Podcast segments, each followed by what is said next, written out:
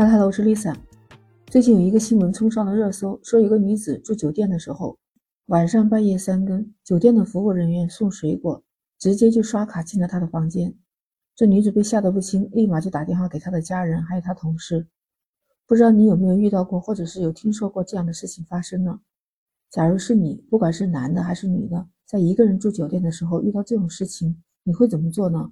怎么样去保证自己的安全呢？欢迎收听《简化生活》，我是 Lisa。这个事情就是最近几天发生的。这女子是山西人，她在内蒙古呼和浩特的一家全季酒店住。当天晚上啊，她都已经脱了衣服，就开了一个厕所的灯，她就准备睡觉了。这时候时间大概是在晚上十一点四十分左右，外面就有服务生说敲门。她说她拒绝服务，结果没想到对方直接刷卡就走进来了，你知道吧？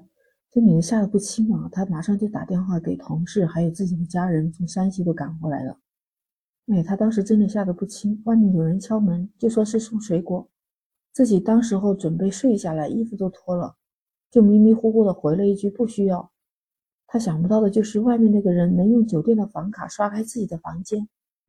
她当时真的非常害怕，她感觉到当时有个人进来了，就说你干嘛？我不需要，就一直反反复复重复这几句话。大概僵持了二三十秒，那个人才出去。当时那个人走了以后，他马上就打电话给前台，问怎么这么晚了还会有人送水果。前台表示并不知道啊。后来他才知道，说是保安在执行送水果的任务。他心里慌乱极了，就给他们在呼和浩特市的同事打了电话。二十分钟以后，同事就赶到了，自己的家人也是匆忙从山西赶过去。哎，你是不是会很奇怪啊？酒店是什么情况？这是什么服务吗？半夜三更送水果，还有一个，这位女士明确表示不需要服务，为什么还要强行刷卡进去？是没有听到房间里面的声音吗？还是他们酒店确实有这种不规范的行为？我们就这么想一下：一个女人单独住在酒店里面，半夜三更有个男的敲门，说了不需要服务的情况下，保安居然还强行刷卡进到房间里面。那咱们换位思考一下。如果我们是那个女士的话，是不是感到非常的害怕还有恐惧啊？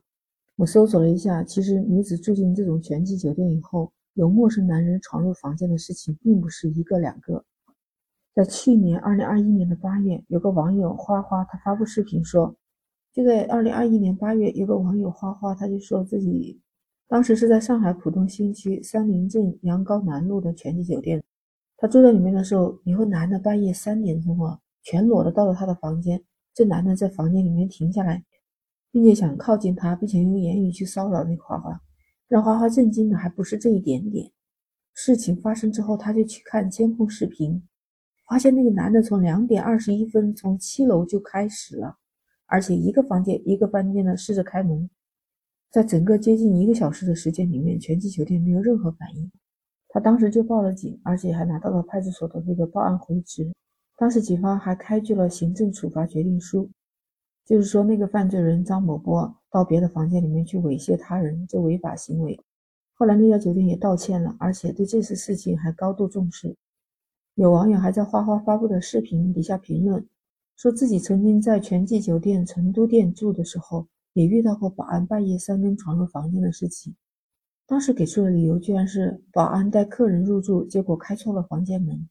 还有一次，就是二零二二年的八月，有一个网友在某个平台就说自己入住上海普陀区的某一个全季酒店的时候，有陌生人在十一点半的时候拿房卡开了他的房门，去找到前台，前台又说是那个人找到前台，说自己没有带这个房间的房卡，是那个房间里面的客人，所以前台就随随便便把房卡交给了他。不管是什么酒店，我觉得我们作为一个消费者，作为一个顾客，好像被侵犯了隐私权。酒店是不是应该承担相应的侵权责任？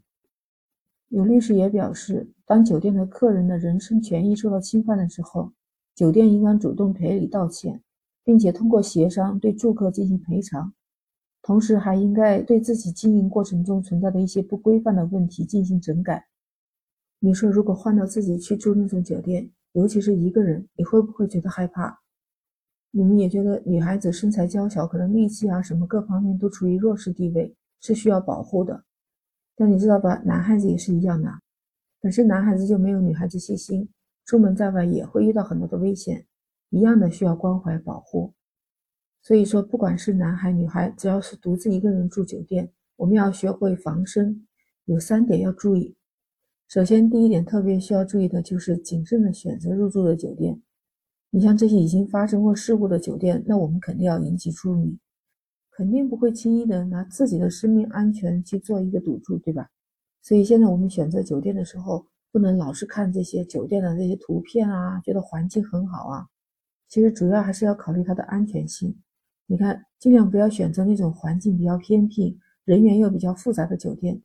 所以我们在订酒店之前，可以查一下这个酒店之前有没有发生过一些不好的或者是恶性的事件。比如说我们开头说的这个事情，这个呼和浩特的这全季酒店肯定是有问题，对吧？当然了，如果已经纳入黑名单的酒店，我们更加不可能去住了。那第二点就是到了酒店入住的时候，首先要熟悉酒店的环境，去看好这个逃生通道。酒店是一个比较复杂的地方，有时候会发生一些我们想不到的事情，比如说有火灾呀，或者是什么的。那确定酒店安全通道的位置也是很有必要的。反正不管是不是火灾，总之对自己逃生是有一定的好处，你说是吧？把这些地方了解清楚，一旦出现什么人身意外或者是其他的意外，都可以从这里逃生，你说是不是？再说到第三点，就是检查房间了。不管是男生女生，只要是一个人入住酒店的时候。千万不能粗心大意。我们进到那个房间，先不要急着开灯，打开我们手机的这个摄像功能，用黑暗的环境去看浴室、还有床头、还有电视机柜那些角落里面有没有出现那种粉红色的光点。就是很多不法分子会装一些那种类似于针孔摄像头的，会偷拍客人隐私嘛。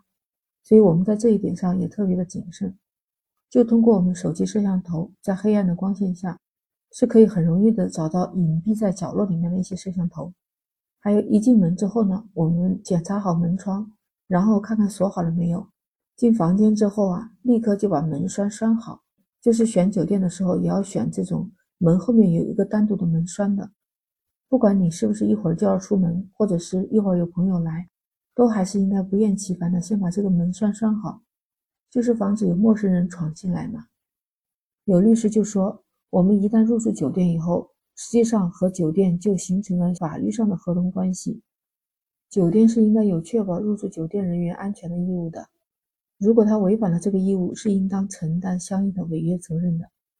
至于说赔偿的限额，可以协商决定，协商不成的，大家通过法律途径去解决。所以说，山西这名女子找酒店要求赔偿两万元，作为一个女性看来，我觉得还挺合理的，因为你想想。在进到酒店里面发生这样的事情，真的以后就留下了很深的阴影。这也不过就是他要找酒店要求他们给自己的一个精神损害赔偿，还有酒店方面需要道歉。其实有很多网友在视频里面也评论说，这妥妥的就是一个犯罪未遂嘛！哪家酒店还有半夜来送果盘的？这是酒店的特色吗？还有的网友就说：是的，如果结果是没有听到房间里面有没有人。那你说，你保安把水果盘送进去是为了什么呢？保安作为酒店的员工，他的职务行为会造成侵权，是应该由这个酒店去依法承担。不知道你会对这个事情怎么看呢？可以在评论区发表你的看法。不知道你会对这个事情怎么看呢？可以在评论区点个爱心，发表你的看法。那丽嫂今天就和你聊到这儿，记得点击关注、订阅“简化生活”，我们下期再见。